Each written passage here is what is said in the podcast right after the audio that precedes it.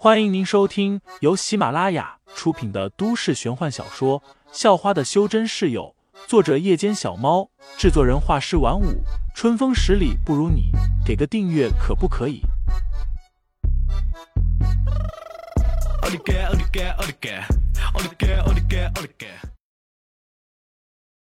第一百三十三章，又来六架战机中，杨风雨的速度极快，冲在最前面。轻轻松松就追上了几个人，然后一招一个，很简单就解决了。那几个人连还手的机会都没有。其他人也是冲上去之后，拿着匕首或者短刀，几下就把剩余的人给搞定了，也活捉了好几个。看着这一幕，杨风雨忽然觉得有些不对劲，但又说不明白究竟是什么地方不对劲。唉，忽然。杨风雨无意间发现，方家那三个带路的竟然没有冲过来，而是站在了沙丘上，就那么静静的站着。方家的人也察觉到了，对那三个人招了招手，又叫了几声。只是那三个人还是站着不动，也不回应。杨风雨顿时就皱起了眉头，他本来就觉得事情有些不对劲，好像这一切都太简单了。再加上眼前这诡异的一幕，立即就让他有了种不好的预感。老祖，这……忽然，一旁的杨千山叫了一声。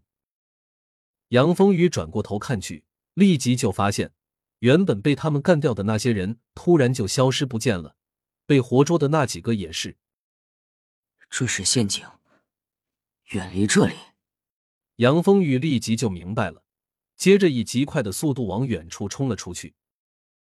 其他人只听见杨风雨大喊一声“什么陷阱”，就先跑了，都是愣了一下，接着也赶紧往外边冲去。只是这似乎有些迟了。只听见一连串的爆炸声响起，整片沙丘立即就被一层深紫色的浓雾覆盖了。杨青铜、杨千山、方卓、方青兰，还有两家的各个修真者。全都被这片浓雾淹没了。有几个反应快、提前开跑的修真者冲出了浓雾，但很快也倒在了地上，眼神显得很呆滞，想爬起来却发现手脚都没了力气，最后都躺在地上一动不动了。唯一一个提前跑了出去，并且没吸到毒雾的杨风雨回过头看去，顿时一阵后怕，也无比的愤怒。要是他跑得慢一点，估计下场也是那样吧。再转过头一看，右手边的那片沙丘，原本还站在那里的三个人已经倒在了地上。三只发着紫色光芒的虫子分别从三人的身上爬了出来，最后飞到了正对面的那片沙丘上。随即，娄家、蓝家的人出现了。蓝雨峰、娄月明、娄飞龙以及娄月莎就在其中。这两家人。每个人的脸上都挂着笑容，明显就是在为了阴谋得逞而高兴着。杨风雨也彻底明白了，这一切全都是娄家和蓝家的诡计啊！这群混账东西！杨风雨暗骂了一声，随后便扛着手中的长剑冲了上去，打算将这两家人全都灭了。只是当他冲到半路的时候，却发现自己的身体似乎不对劲。速度比平时慢了一大半，整副身体都像是陷入了泥沼一样，四面八方都有着一股阻力，像是有无数条看不见的线在扯着他。怎么回事？杨风雨皱起了眉头，心中有了一些不好的预感。娄家和兰家都知道他的实力，如果要设陷阱，肯定会特别针对他。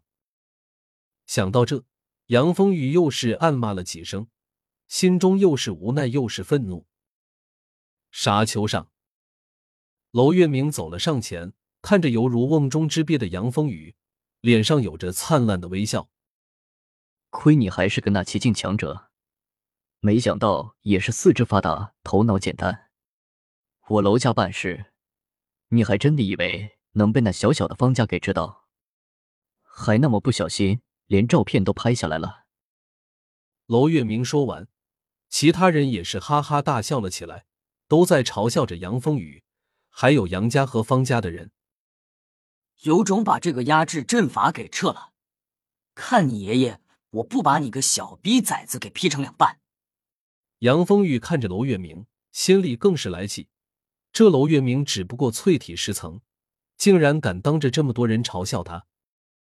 那些毒物已经散去了，杨家和方家的人都是全身无力的倒在地上，虽然身体动不了，但意识还是很清醒，一个个都听见了楼月明的话。杨千山心里也是懊悔无比，他也是看见自家老祖紧张，自己就紧张了，甚至都没怀疑方家。此时想起，才自责无比。听众老爷们，本集已播讲完毕，欢迎订阅专辑，投喂月票支持我，我们下集再见。